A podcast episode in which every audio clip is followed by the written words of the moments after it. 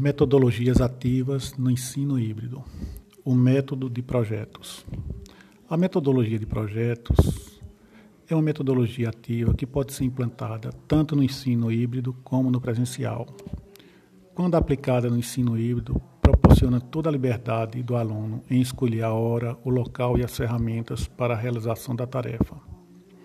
Um projeto bem elaborado e orientado leva o aluno a se desvencilhar da artificialidade da escola e aproximá-lo da realidade da vida. Nessa metodologia surge a possibilidade da aprendizagem real, ativa e interessante.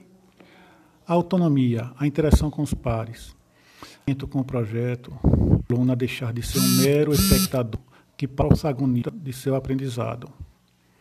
Experiências com método de projeto costumeiramente geram bons ou excelentes resultados, trazendo para os alunos um engajamento efetivo, com participação em pesquisas, discussões e uma maior aproximação e interação com o professor, escrita e a necessidade de conhecimento em outros assuntos, conduzindo o aluno a interagir com os professores de português e de outras disciplinas, o que produz uma prática constitucionalizada e interdisciplinar essa abrangência sensibiliza o aluno a reconhecer a importância das outras matérias e a importância de seus respectivos professores.